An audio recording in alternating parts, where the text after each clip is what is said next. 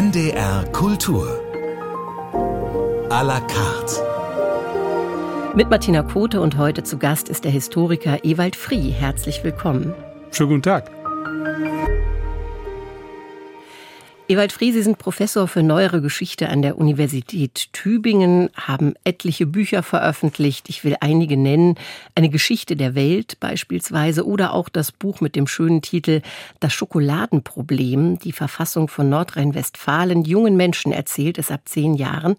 Und jüngst einen vielleicht unerwarteten Bestseller mit dem Titel Ein Hof und elf Geschwister. Für dieses Buch haben Sie gerade erst den Deutschen Sachbuchpreis bekommen. Herzlichen Glückwunsch Glückwunsch dazu und gleich die Frage, was war der Anlass für Sie, sich mit der eigenen Familiengeschichte vor dem Hintergrund, wie es auch im Untertitel heißt, des Abschiedes vom bäuerlichen Leben zu beschäftigen? Ja, vielen Dank für die Glückwünsche. Der Anlass war Corona, weil ein Projekt, was ich eigentlich machen wollte, gestoppt werden musste, weil Archivreisen äh, nicht mehr möglich waren.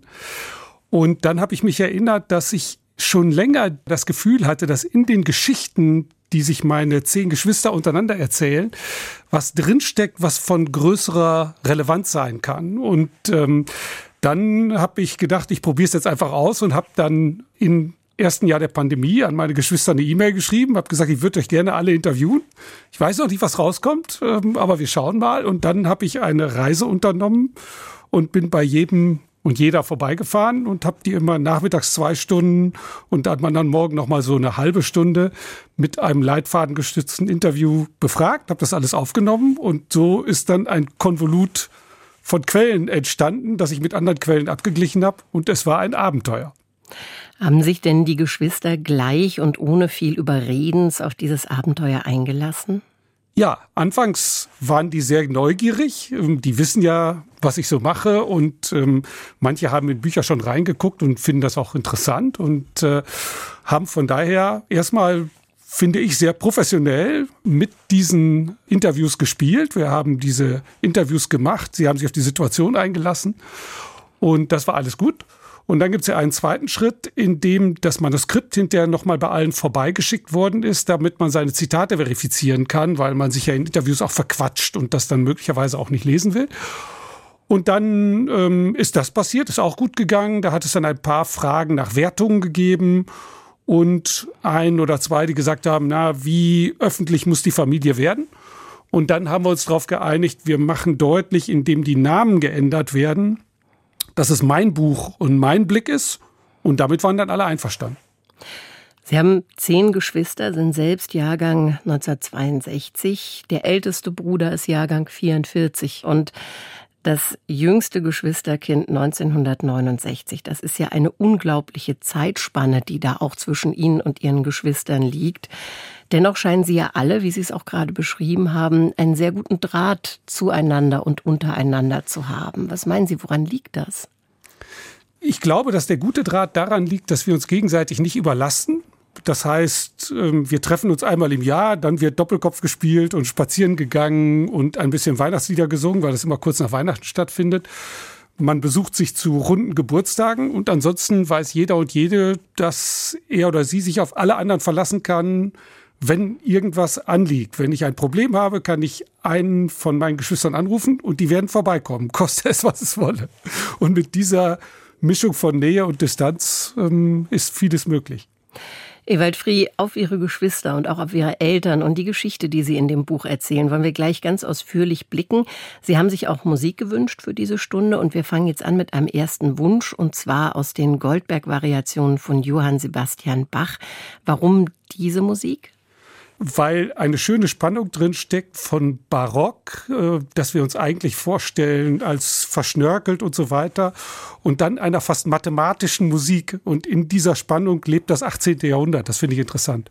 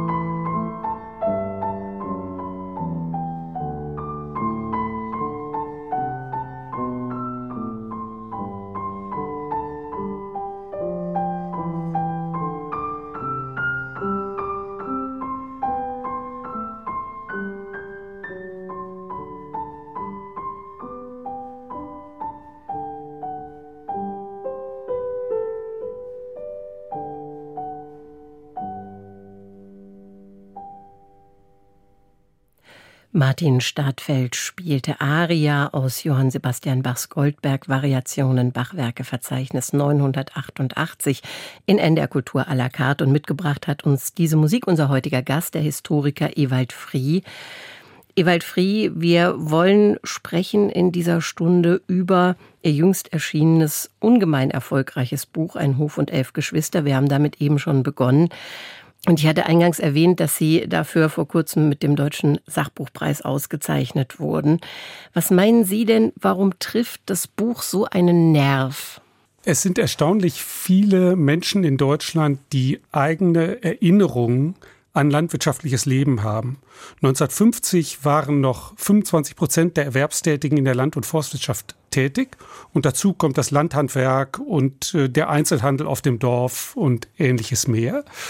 Und diese Menschen haben zum größten Teil dann eine Geschichte des Abschieds selbst erlebt. Und diese Geschichte ist weitgehend unthematisiert.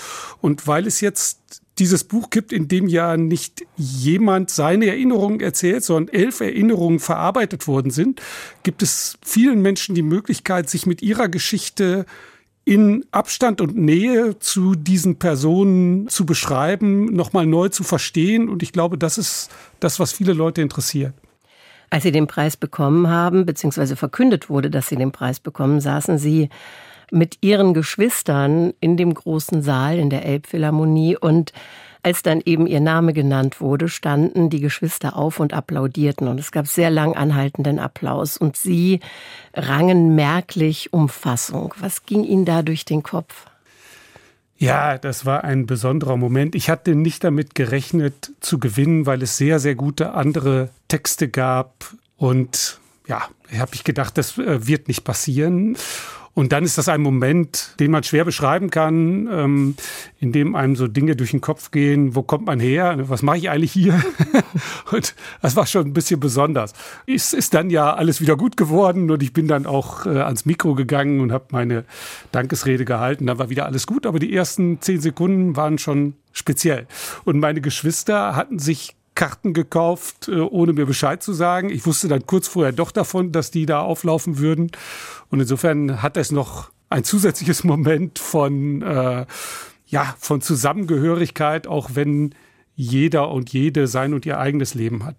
Sie erzählten dann in der Rede von Ihrem Vater und der preisgekrönten Kuh Wolke 2 die mit dem Preis eine weitere Würdigung erhalten habe. Und dann wechseln sie aber die Perspektive, wie sie es auch im Buch immer wieder tun, und überlegen sich, wie ihr Vater diese Situation eingeschätzt hätte. Denn für ihn wäre es ganz und gar merkwürdig gewesen, dass man einem Buch eine so große Aufmerksamkeit zuteil werden lässt und nicht der Kuh, die ja Status und Ansehen bedeutete. Ja, das war mir wichtig als Einstieg, weil es zum einen natürlich ein bisschen witzig ist und zum anderen aber zeigt, dass Logiken zum Teil parallel und hier zeitversetzt existieren, die miteinander wenig zu tun haben und es ist aber wertvoll, sich der jeweils anderen Logik zu versichern und das Unselbstverständliche des eigenen Lebens zu sehen. Das ist meiner Ansicht nach eine der wesentlichen Dinge, die Geschichtswissenschaft kann, dass sie uns präsentieren kann, dass unser Leben, unsere Art zu denken nicht alternativlos sind, sondern es auch ganz anders sein könnte. Und ähm, das kann man an diesem kleinen Beispiel eben auch sehen. Ewald Frie, wollen wir eine nächste Musik hören? Mhm, gern. Sie haben uns mitgebracht Taxi nach Paris von Felix Deluxe. Warum dieses Lied? Das ist für mich eine Musik, bei der die Welt aufgeht mit dem Refrain. Und äh, das gibt so ein bisschen meine Zeitstimmung in den 80er Jahren wieder, als ich studiert habe und äh, neugierig war, was da passierte und ähm, ein gewisses Interesse auch daran hatte, Fenster aufzumachen.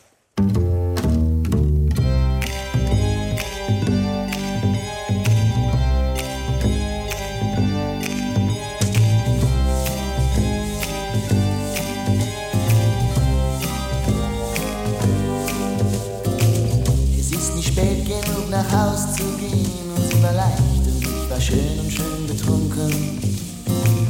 Ich hab das gern, wenn sich zwei Welten drehen und Sterne funkeln wie Laternen im Dunkeln. Man nahm uns mit und ich wusste wohin. Ich war so wild nach französischen Küssen. Mona Lisa steckte mir die Zunge raus und im Taxi nach Paris, als sie mich lächelnd gebiss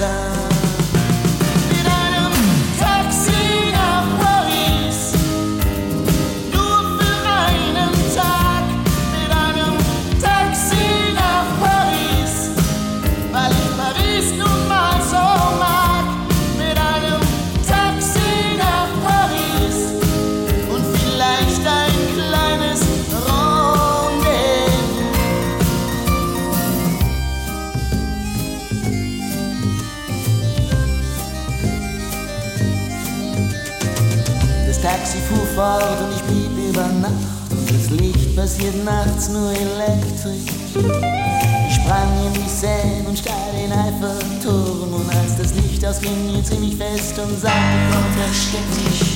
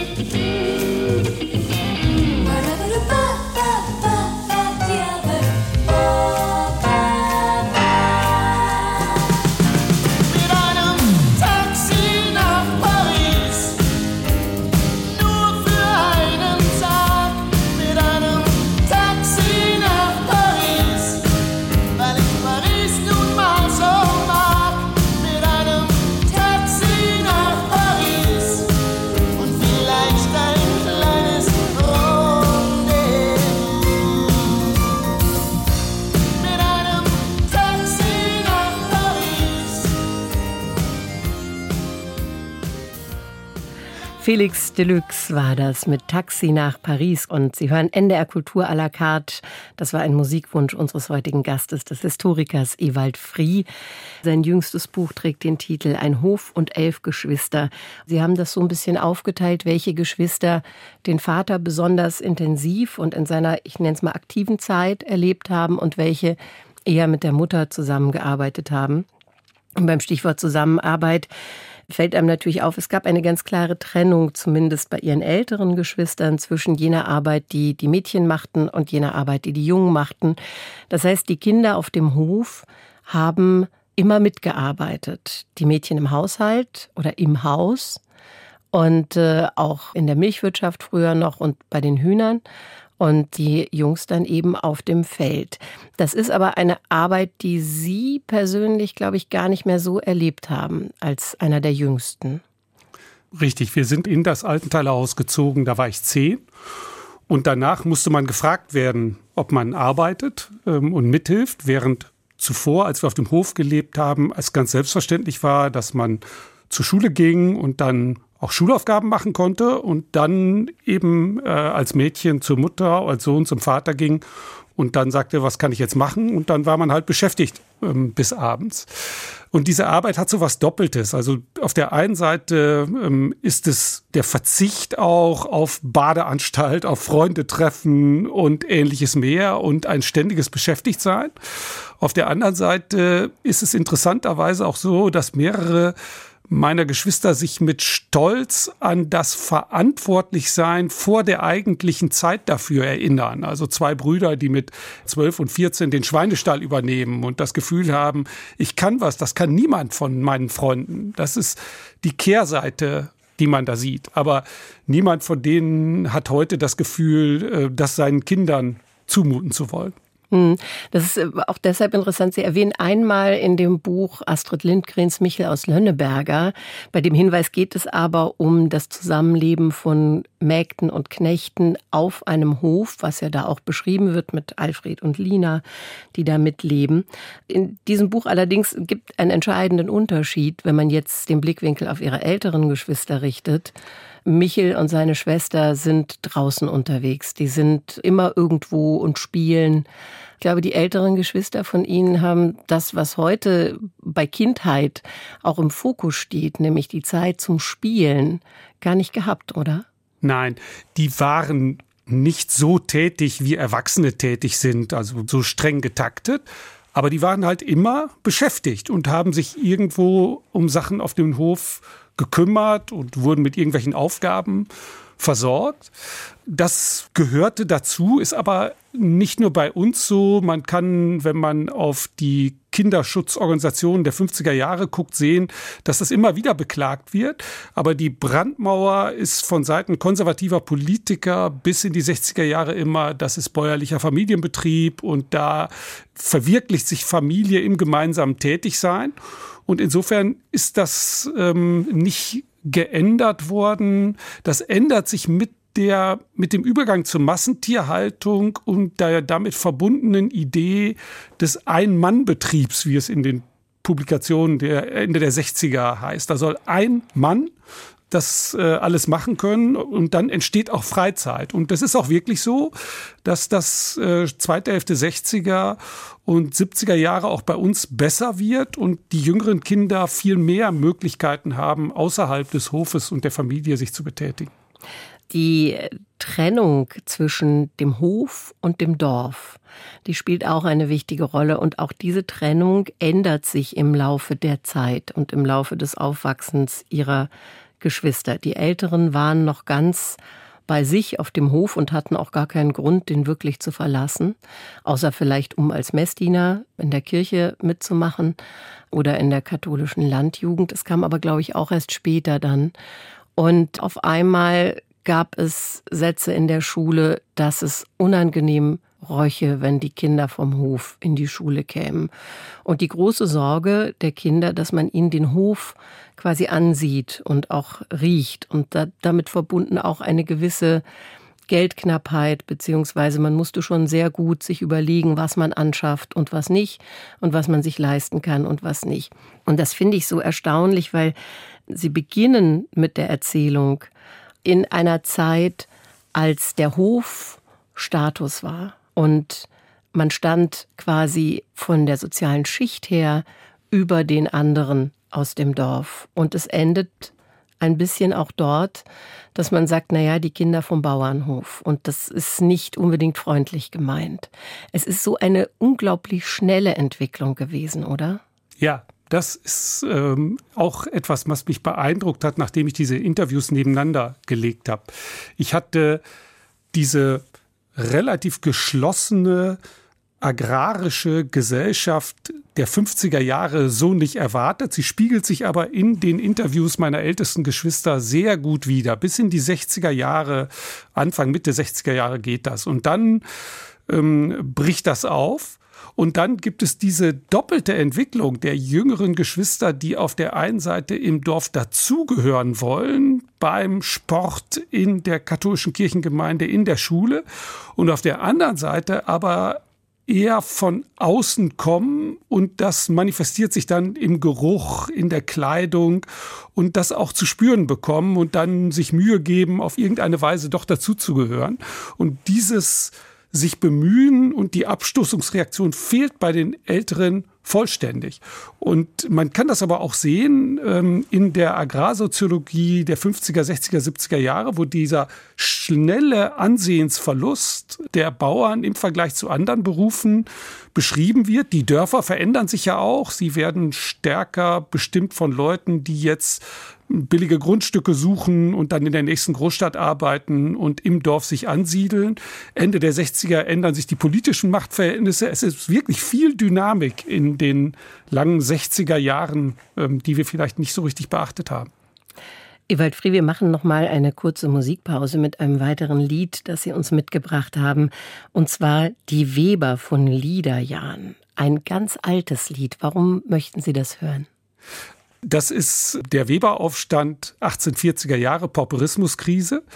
Und dann eine Verarbeitung zu einem Gedicht, die ein Missverständnis ist, weil sie die ähm, Motive dieser Weber, glaube ich, nicht richtig wiedergibt, sondern einen intellektuellen Blick darauf. Und dieses Missverständnis ist aber über die Vertonung enorm produktiv. Und da kann man sehen, dass Geschichte unterschiedliche Schichten hat, die miteinander in Beziehung treten.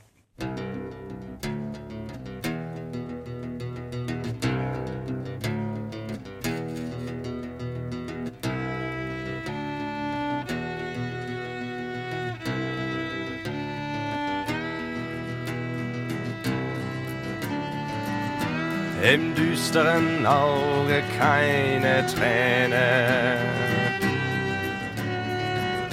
Sie sitzen am Webstuhl und fletschen die Zähne. Deutschland, wir weben dein Leichentuch. Wir weben hinein den dreifachen Fluch.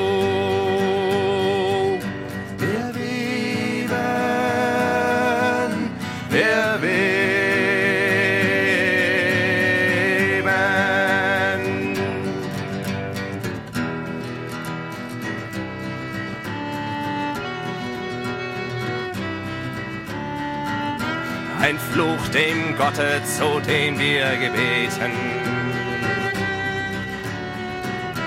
In Winters Kälte und Hungersnöten. Wir haben vergebens gehofft und geharrt. Man hat uns geäfft, gefoppt und genarrt.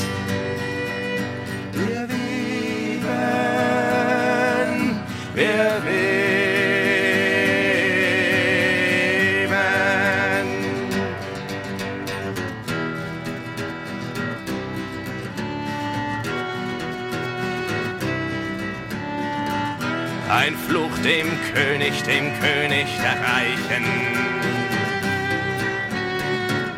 den unser Elend nicht konnte erweichen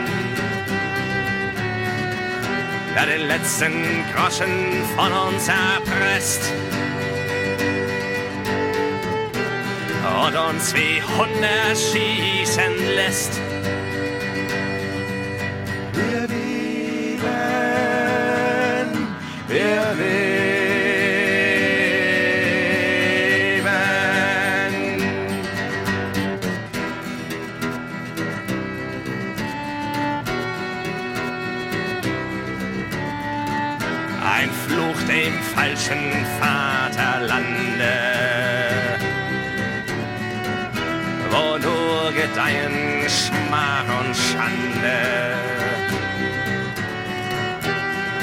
Jede Blume früh geknickt,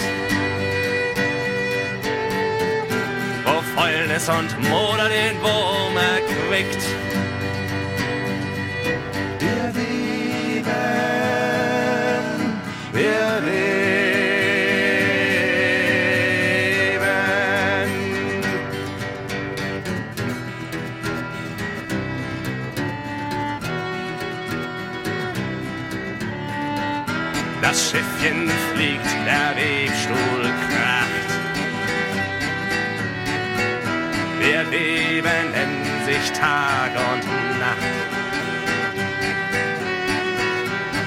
Altdeutschland, wir heben ein Leichentuch.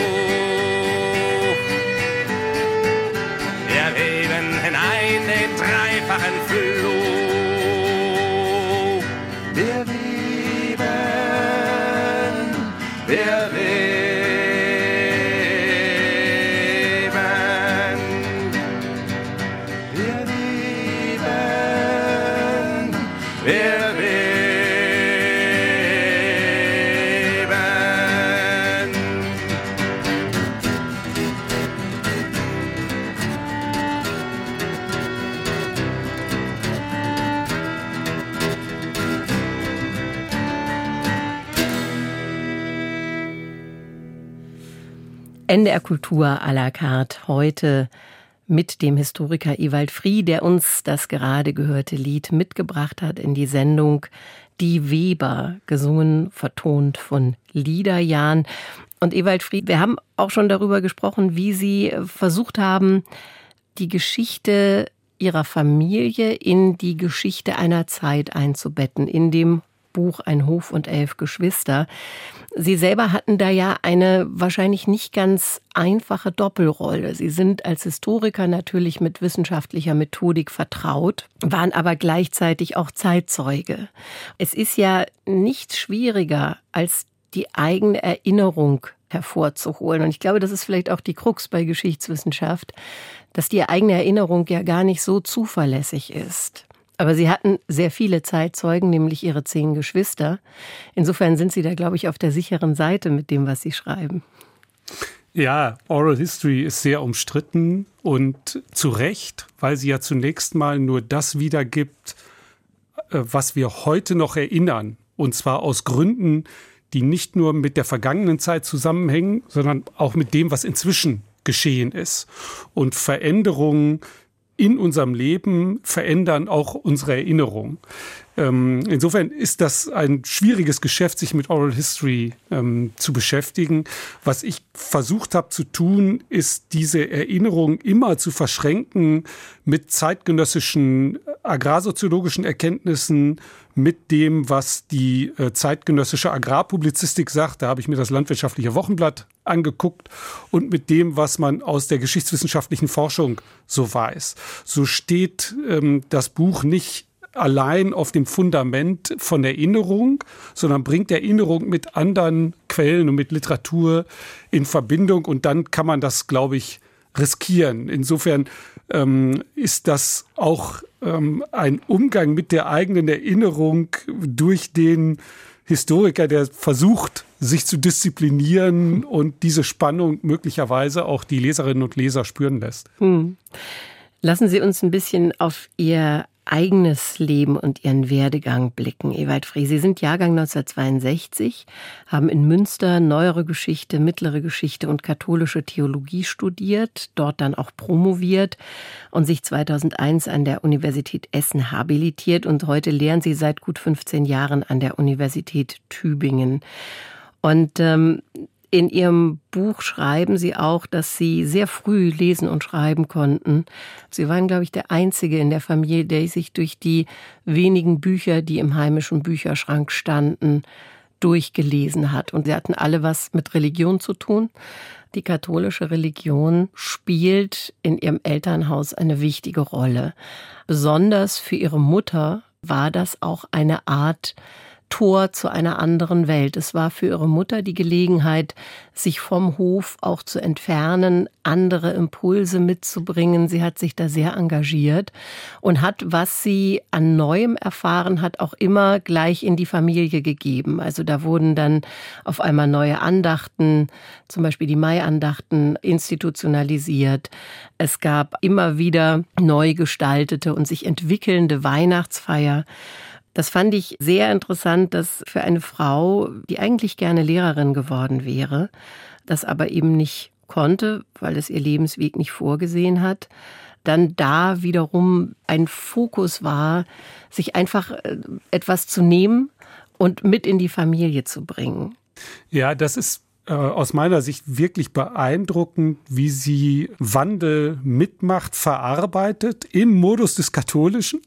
Das hängt auch damit zusammen, dass das Bistum Münster in den 50er und 60er Jahren viel Aufwand betrieben hat, um die ähm, Landwirtschaft als katholisches Reservoir zu pflegen. Da gehört die Landjugend dazu und eben auch das sich kümmern um die Landfrauen. Und äh, das hat meine Mutter aufgenommen, ist dann in katholischen Bildungshäusern gewesen und hat das wiederum nach Hause gebracht. Das war ja auch ernst, ähm, weil sie aus dem katholischen Glauben gelebt hat, aber den eben immer wieder renoviert, verändert hat mit den Veränderungen im Katholizismus selber, Zweites Vatikanum und dessen Verarbeitung in Deutschland und ähnliche Dinge mehr. Und ähm, wenn man meine Geschwister fragt, dann kann man sehen, wie sich der Katholizismus verändert. Also das, was Kinder als Religion wahrnehmen. Mein zweitältester Bruder geht noch auf ein katholisches Internat mit dem Ziel, dass er irgendwann Priester werden soll und äh, kann dann irgendwann diese Art des ähm, totalen Katholizismus nicht mehr ertragen und weigert sich da weiter hinzugehen. Und bei mir und meinen äh, kleinen Geschwistern tritt der Katholizismus als Jugendbewegung auf in den 60er und äh, späten 60er und 70er Jahren mit Messdienern und Zeltlagern und was dergleichen mehr ist. Und ähm, das ist immer die gleiche Religion, die aber sehr, sehr viele Gewänder trägt in diesen äh, 20, 25 Jahren. Ewald Frie, wir hören jetzt einen weiteren Musikwunsch von Ihnen und zwar von der Hamburger Band Tokotronic. Warum denn diesen Titel im Zweifel für den Zweifel heißt er? Ja, Tokotronic begleitet mich jetzt seit ein paar Jahren ähm, und ich finde die Musik gut und ich finde die bilderreiche und dann Metaphern ineinander schiebende Sprache gut und im Zweifel für den Zweifel halte ich ohnehin für eine gute Devise.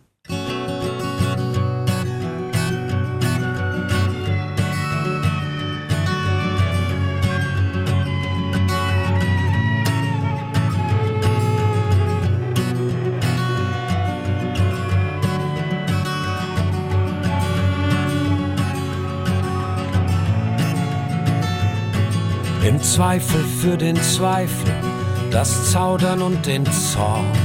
Im Zweifel fürs Zerreißen der eigenen Uniform. Im Zweifel für den Zweifel und für die Pubertät. Im Zweifel gegen Zweisamkeit und Normativität. Im Zweifel für den Zweifel und gegen allen Zwang im Zweifel für den Teufel und den zügellosen Drang. Im Zweifel für die Bitterkeit und meine heißen Tränen. Bleiern wird mir meine Zeit und doch muss ich erwähnen, im Zweifel für Ziellosigkeit. Ihr Menschen hört mich rufen, im Zweifel für Zerwürfnisse und für die Zwischenstufen.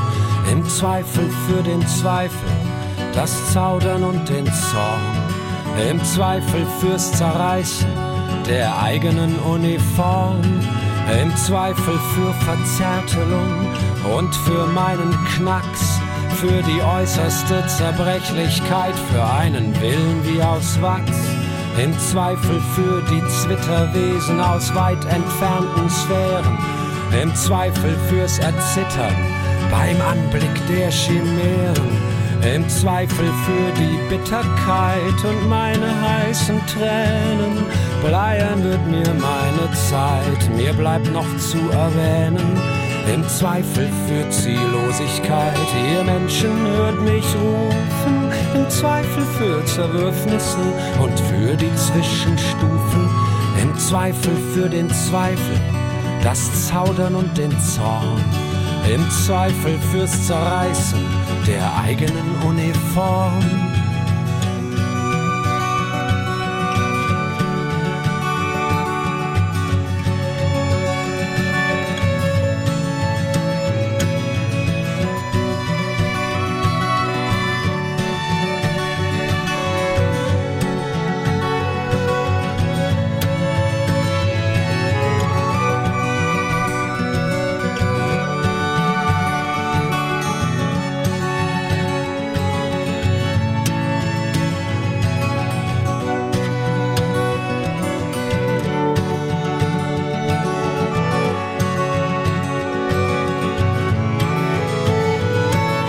Zweifel für den Zweifel und die Unfassbarkeit, für die innere Zerknirschung, wenn man die Zähne zeigt, im Zweifel fürs Zusammenklappen vor gesamtem Saal.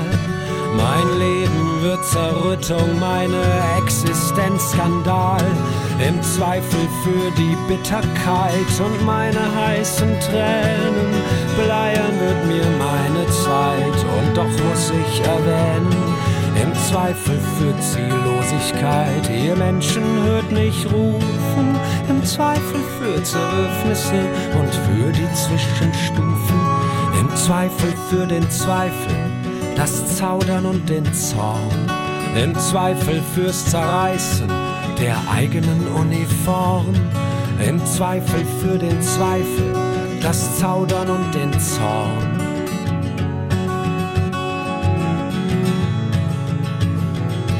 Im Zweifel für den Zweifel, das Zaudern und den Zorn.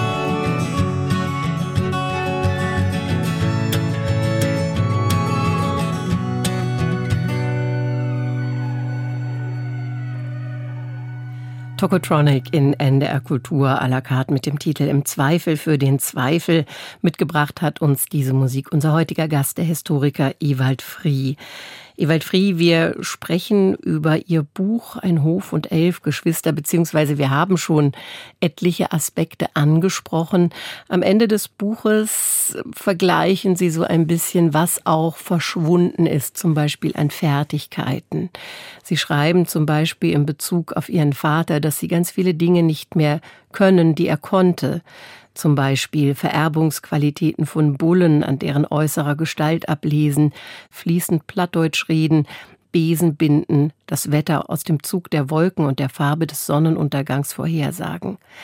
Und auch bei ihrer Mutter vergleichen sie, was an Fertigkeiten verloren gegangen ist in ihrer oder mit ihrer Generation dass sie bei den katholischen Heiligen nicht so sattelfest sind, dass sie aber Marienlieder ausgenommen bei Kirchenliedern relativ textsicher sind.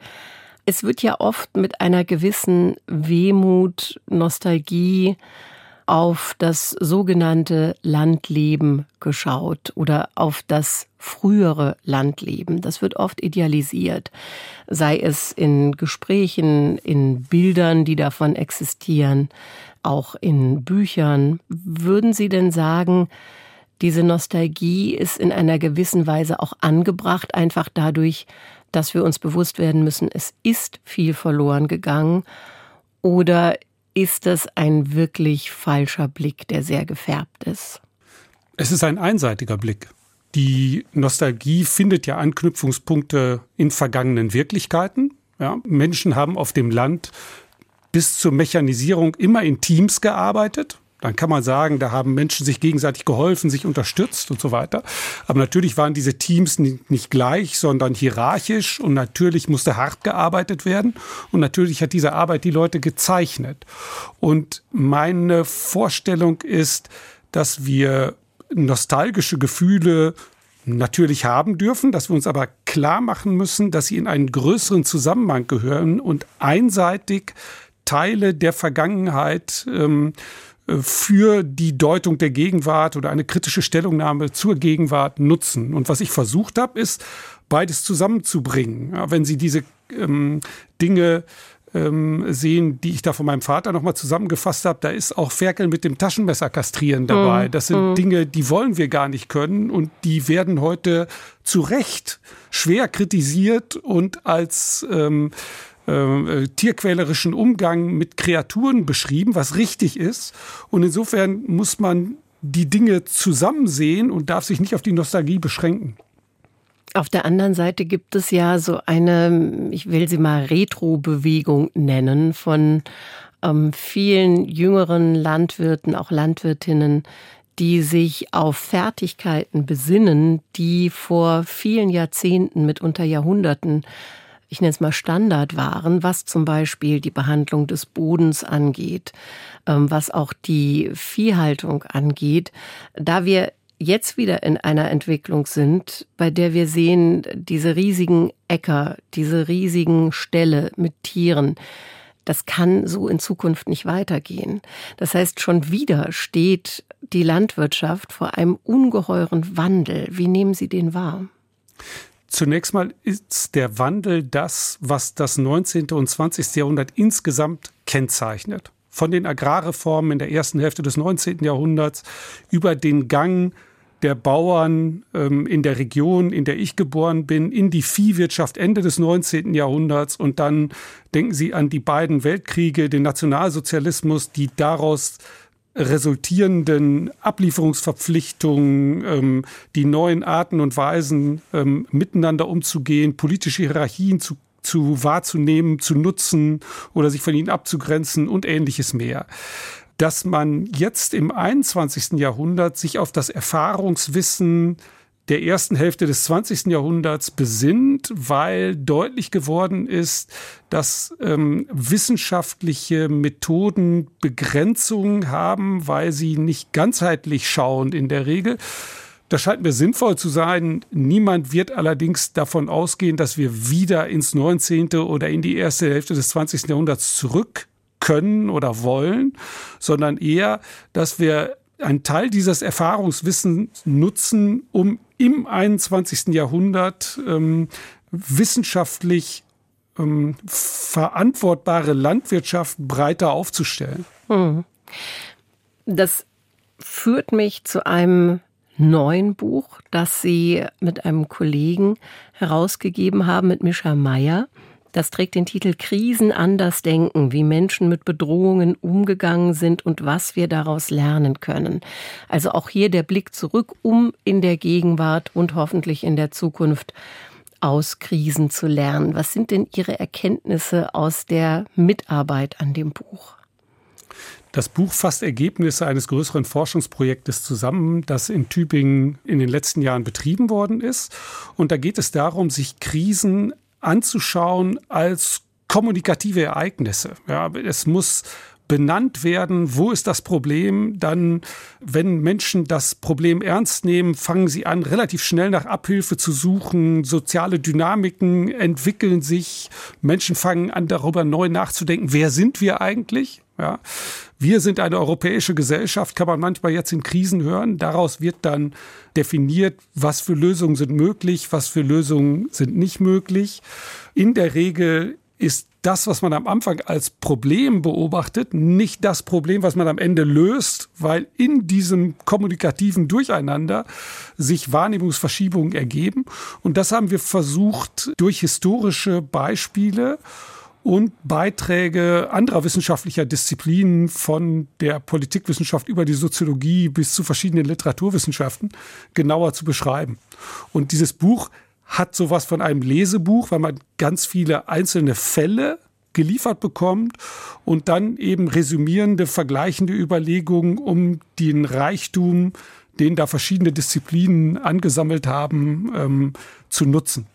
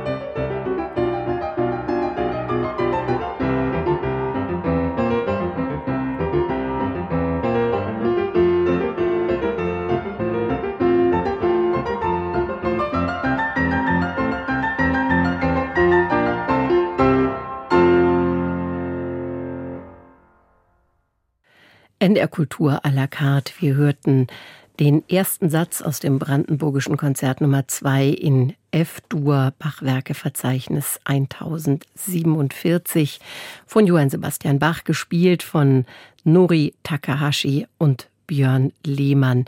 Und wir sind im Gespräch heute mit dem Historiker Ewald Frie, dessen Buch Ein Hof und elf Geschwister die Bestsellerlisten stürmt, kann man sagen, gerade auch den Deutschen Sachbuchpreis bekommen hat.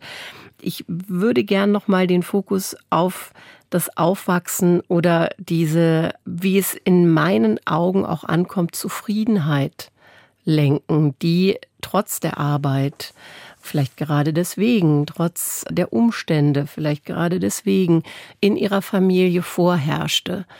Haben Sie eine Erklärung dafür oder war das einfach auch eine Haltung von, es wurde gemacht, was gemacht wurde und es war so, wie es ist und das wurde vermittelt. Also ich lese wenig, ach, ich hätte so gern, ach, wäre doch das und das anders gewesen aus diesem Buch.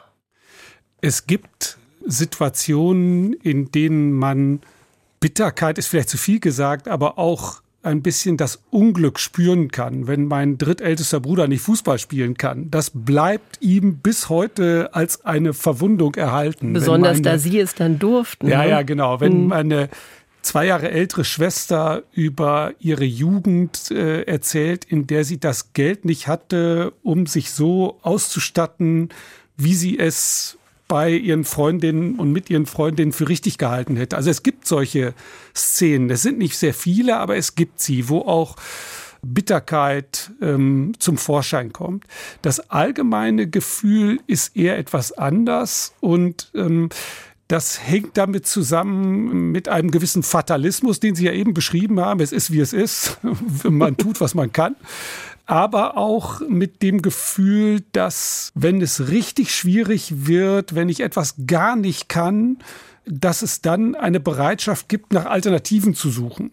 Und dadurch, dass man in einer größeren Gruppe von Geschwistern ist und das äh, sehen kann, dass die anderen ja auch es nicht so gut haben und leiden oder irgendwie dann aber auch zurechtkommen und man sich gegenseitig auch unterstützen kann, wird auch die Arbeit nicht als so negativ erlebt. Und was ich wichtig finde, ist ähm, auch, dass es für viele jedenfalls Erfolgserlebnisse gegeben hat. Ich kann etwas, ich habe Verantwortung und das ist auch für die Akzeptanz wichtig. Ewald Frie, was sind Themen, wenn überhaupt schon welche da sind, mit denen Sie sich demnächst beschäftigen wollen? Ich möchte eigentlich zurück zu dem Projekt, was 2020 die Pandemie gestoppt hat, bei der es um den Pazifik ging und eine Geschichte des Pazifik. Ob das jetzt die gesamte Geschichte wird oder eine Geschichte aus dem Pazifik, in der die Geschichte des Pazifiks ansichtig wird, das weiß ich noch nicht so genau. Aber das ist etwas, was als nächstes, glaube ich, anstehen wird. Dann wünsche ich Ihnen sehr viel Erfolg dabei, interessante Erkenntnisse und bedanke mich sehr für das Gespräch. Vielen Dank für die Einladung. Das war NDR Kultur à la carte heute mit dem Historiker Ewald Frie. Sein jüngstes Buch trägt den Titel Ein Hof und elf Geschwister und es ist bei CH Beck erschienen. Und am Mikrofon verabschiedet sich für diese Stunde Martina Kote.